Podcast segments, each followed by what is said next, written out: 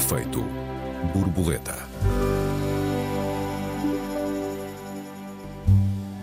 Relações abertas, poliamor, demissexualidade, aromantismo são cada vez mais os estatutos sexuais e as novas formas de relação amorosa.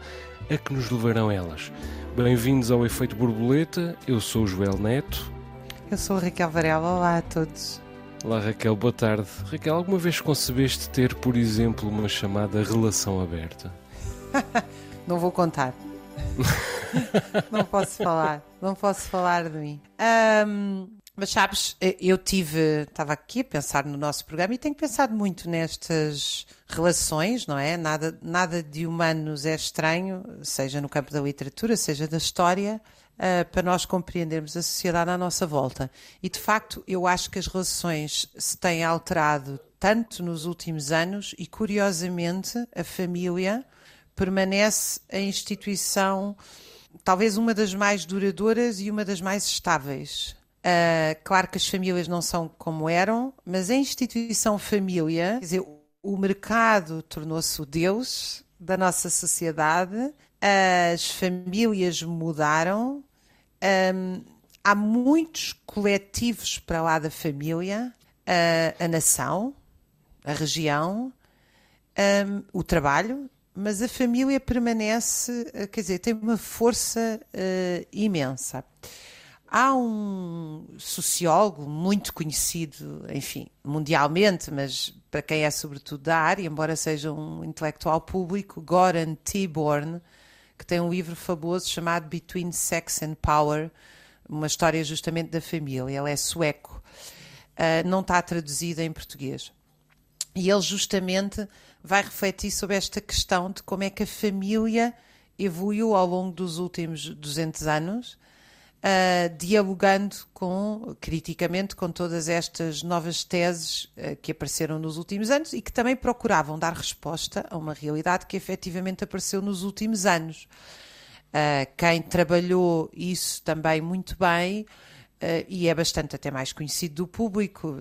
Já esteve em Portugal, uh, na Madeira, pelo menos, penso eu, que é o Zygmunt Baum, que já morreu, sociólogo polaco, que falava do amor líquido, não é? De como é que as relações se tinham paulatinamente transformado em relações flexíveis, superficiais, consumistas, uh, pouco profundas e que isso respondia à pós-modernidade neste sentido. As, a flexibilidade das relações laborais, o mercado e o individualismo tinham com, contaminado ao máximo as relações uh, amorosas e familiares.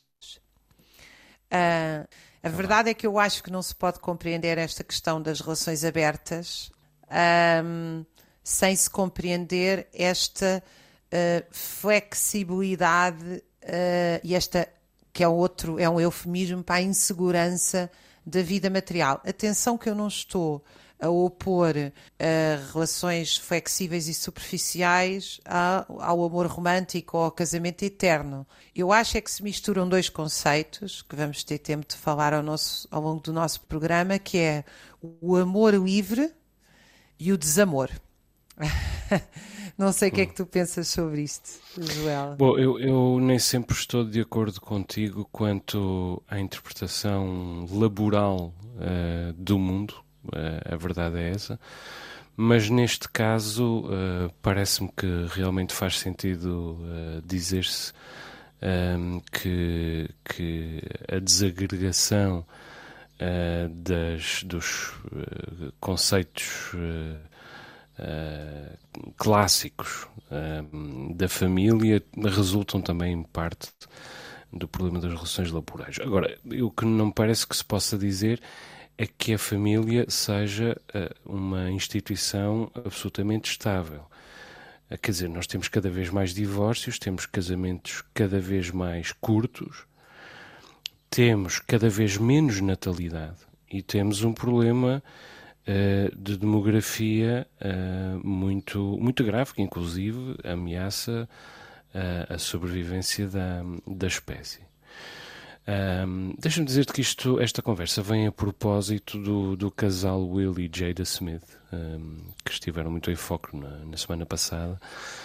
Um, por, por ocasião, a partir do momento em que Will Smith subiu ao palco dos Oscars para agredir Chris Rock por, por via de uma piada dirigida à mulher de, de Will Smith, Jada Smith.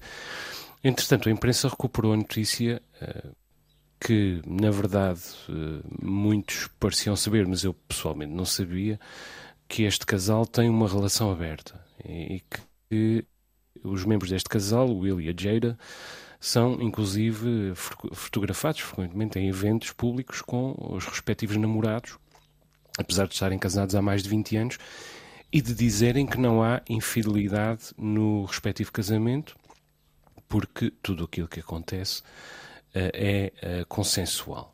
Portanto, tem aquilo a que se chama uma relação aberta, amor só entre ambos, sexo podem fazê-lo com, com outras pessoas. Eu, evidentemente, não faço qualquer tipo de julgamento moral dessa, dessa opção, ou sequer estético, não me cabe a mim uh, fazê-lo.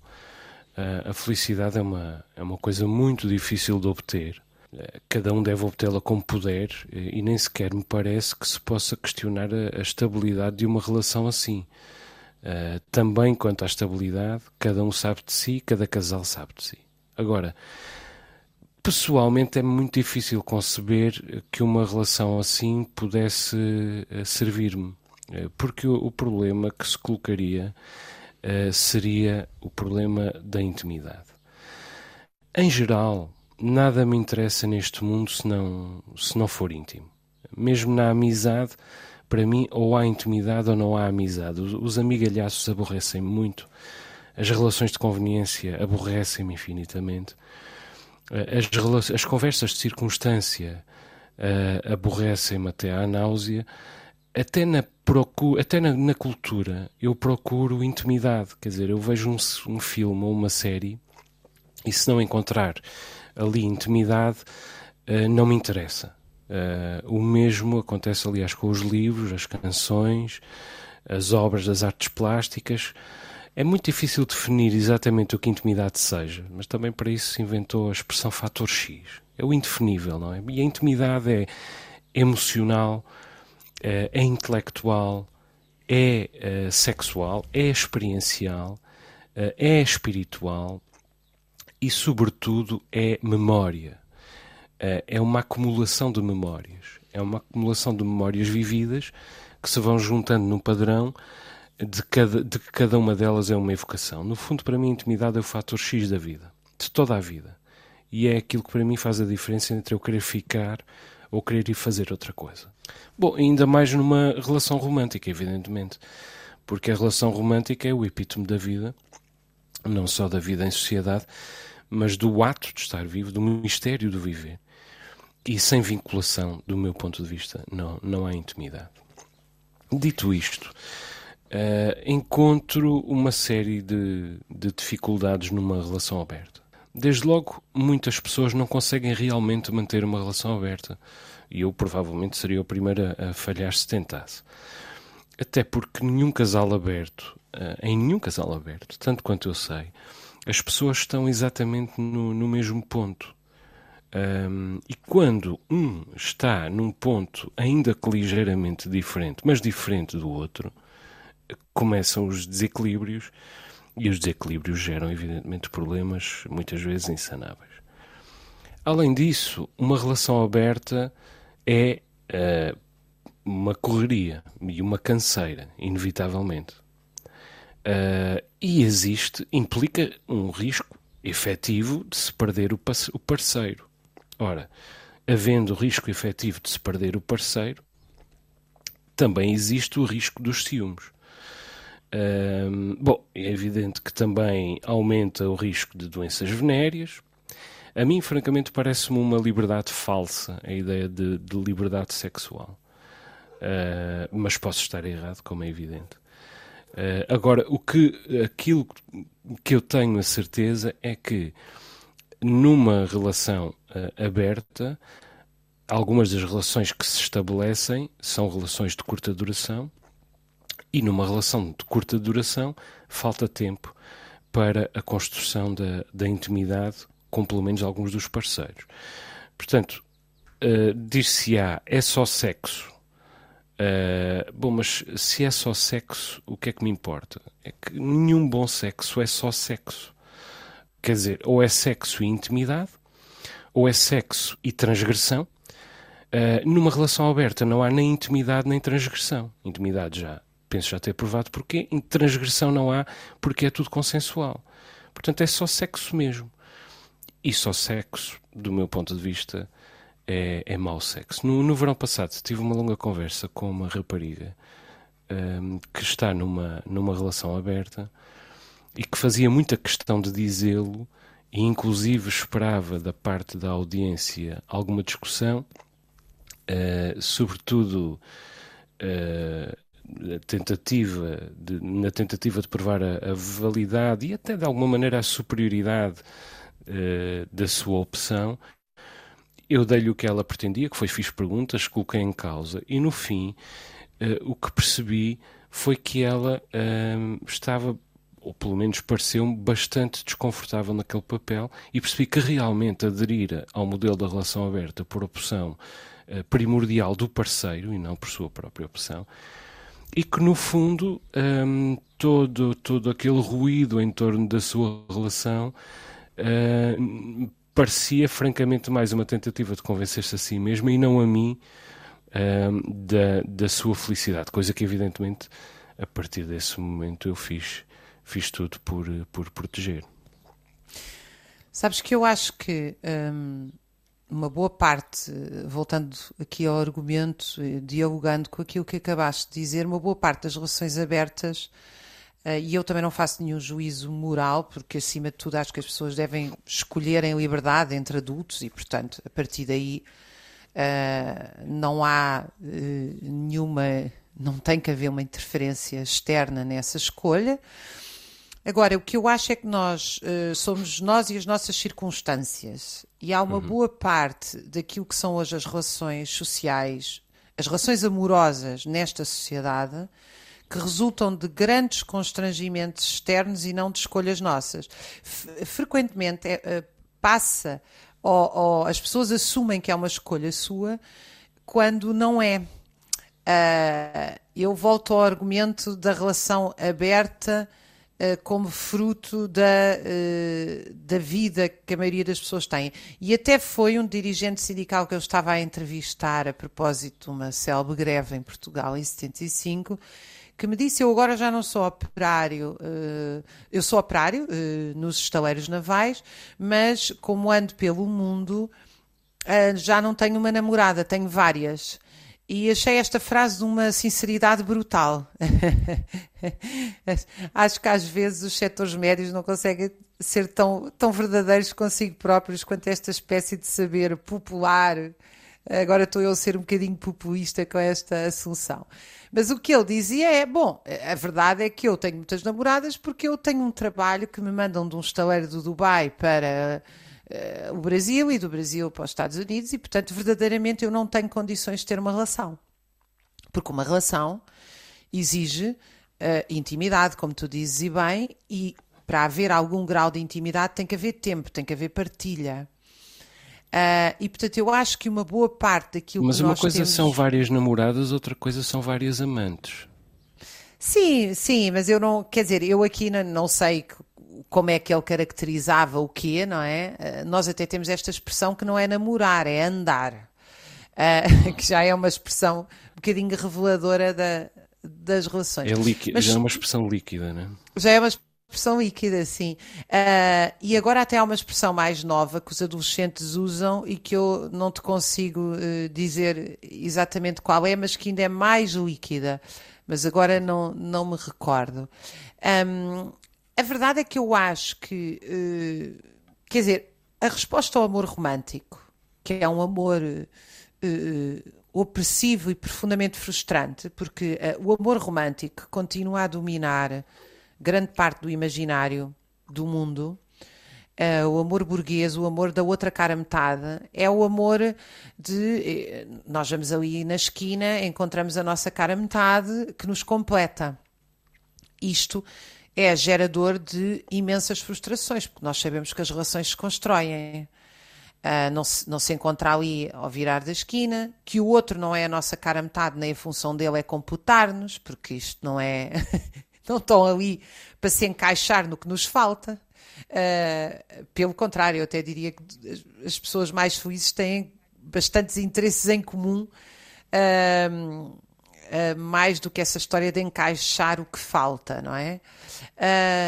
mas a resposta a esse, e que obviamente uma grande parte disso vem associado com a propriedade privada e o desenvolvimento do, da economia pós-revolução industrial, a, um, a casamentos eternos e a conquista do divórcio é muito recente na nossa, na nossa história. A resposta a isto Uh, foi dada por alguém que, aliás, fez anos esta semana, fazia anos, Alexandra Kolontai, que tem os, os, trabalhos que eu conheço sobre o amor livre mais revolucionários. Ela foi a primeira mulher num governo, na, a seguir à Revolução Russa, e toda a concepção dela de amor livre era que tinha que se resolver os problemas materiais, casa, a saúde, educação, para que homem, homens e mulheres pudessem decidir livremente com quem queriam uhum. estar.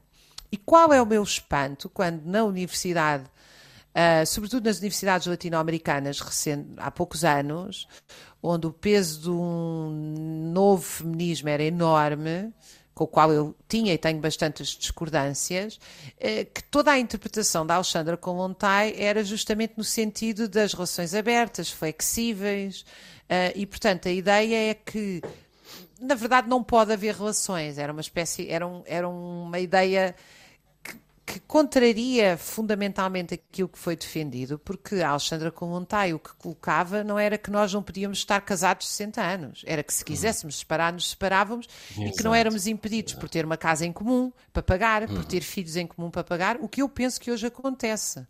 Porque eu acho que grande parte de hoje das tensões que existem na família e tenho ouvido vários colegas meus, sobretudo da área da psicologia, explicar isto bem. As tensões entre pais e filhos têm a ver com as relações de dependência que se criam por causa de um mercado de trabalho extremamente inseguro. Um, as relações entre marido e mulher, aliás, há poucos anos, cerca de 10% ou 8% dos casais admitia não se separar porque não tinham como comprar não a outra metade da casa. Portanto, uma espécie de regresso a uma família proletária em que as pessoas têm que estar juntas porque não têm outra alternativa. E isso, claro, cria relações profundamente tóxicas.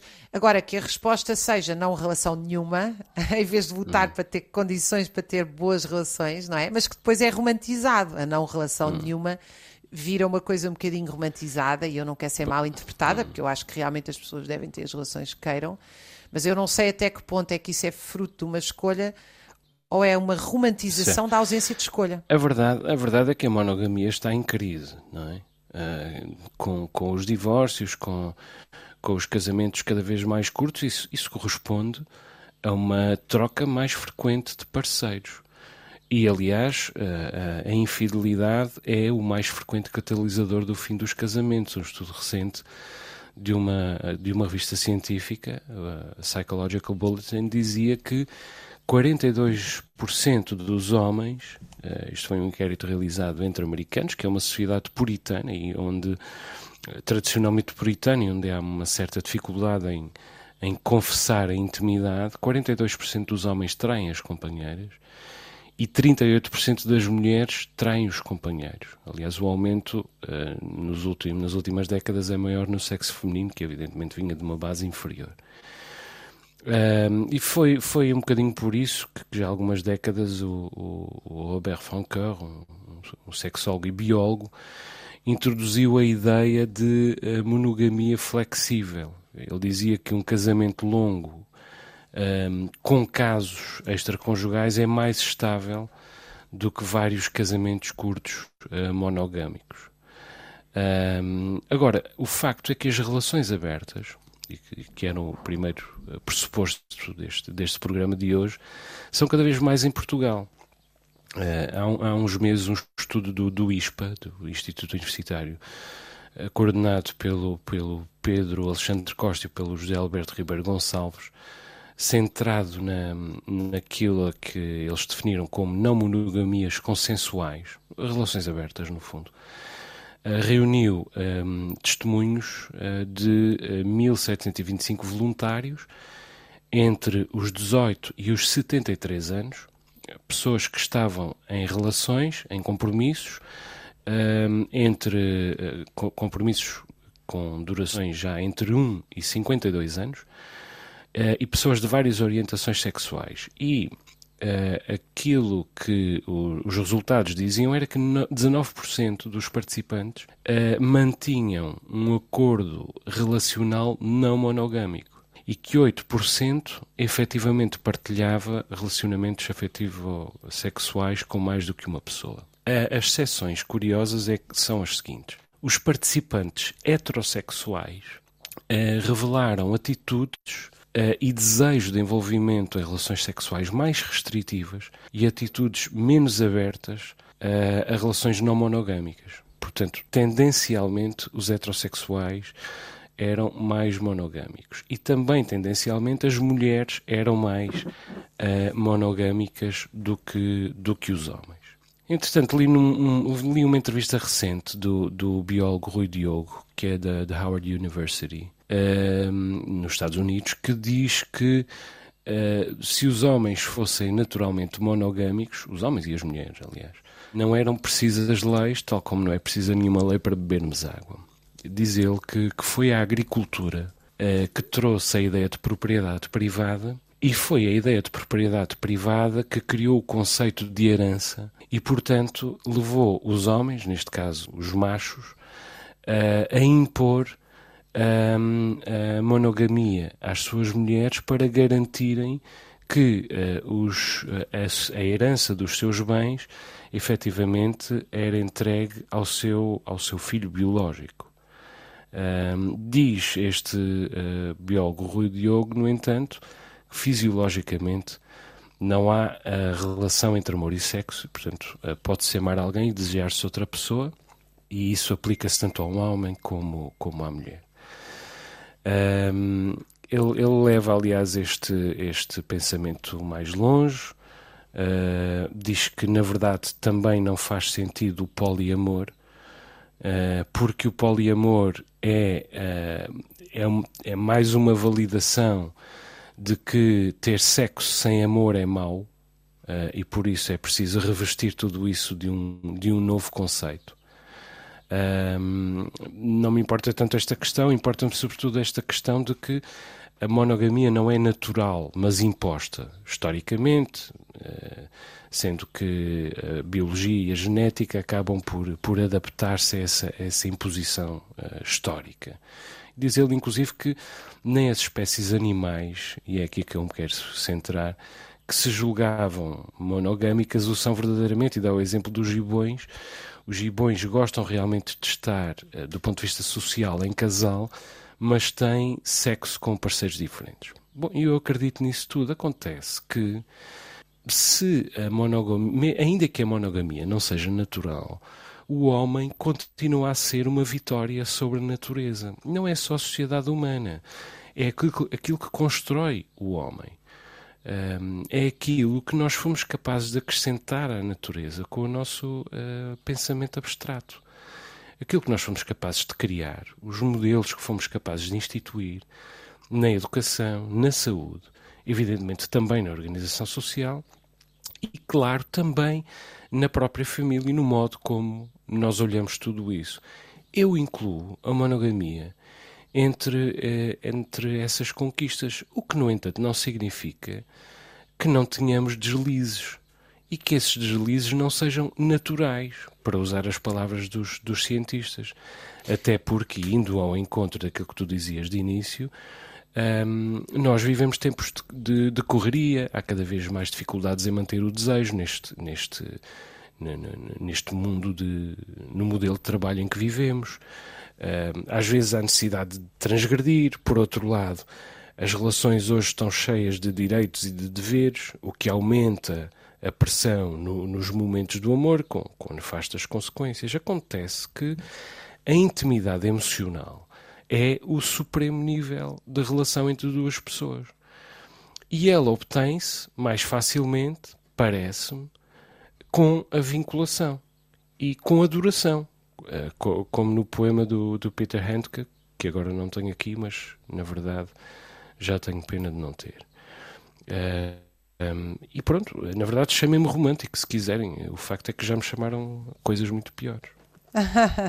eu também me incluo, também me incluo nesse nessa nessa visão das relações e vivência das relações amorosas. Também é preciso dizer que uh, nós também mudamos, nós não somos iguais sempre, não é? Com a idade, consoante os tempos da nossa vida. Um, e por isso eu estava a ouvir os dados desse estudo que eu, que eu não li, que tu citaste. A mim hum. tinha, eu tinha muita curiosidade em perceber qual é a diferença consoante a idade e também consoante a perspectiva de emprego. Uh, porque eu penso que isso uh, muda muito, quer dizer, as, consoante Sim. as classes sociais, se é urbano, se é rural, se tem filhos, se não tem filhos, a forma como as pessoas olham as relações e a idade, naturalmente, uh, uhum. vai mudando. Quer dizer, eu não concebo. Eu sei que há pessoas que se casaram com 16 anos e continuam juntas passados esses anos todos, e, mas quer dizer, em geral, não é algo que aconteça com muita frequência, porque uh, nós tornamos-nos adultos mais tarde e, portanto, a forma, uh, a nossa, eu continuo a achar que as relações em grande parte são construções. Um, ehm, eu acho que as relações bem-sucedidas têm uma enorme dose de sorte. Encontramos aquela pessoa maravilhosa que amamos profundamente e que tem uma série de qualidades que, nós, que nos apaixonam e uma série de defeitos que não são intoleráveis para nós. Um, e acho que tão importante quanto a sorte é a nossa vontade de construir essa relação. É o, é o quanto uhum. nós regamos, acarinhamos, é, é o quanto nós fazemos uh, dos defeitos brincadeiras, dos. Uh, e das qualidades elogios E é uma boa nota para é? acabarmos o nosso programa. boa nota então, para fico, acabarmos o programa. Um, com esta nota otimista.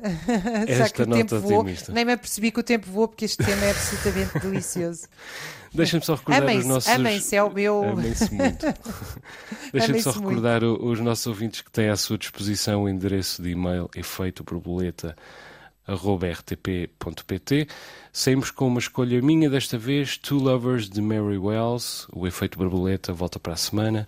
Até lá, um beijinho, Raquel. Um beijinho, até para a semana a todos os ouvintes.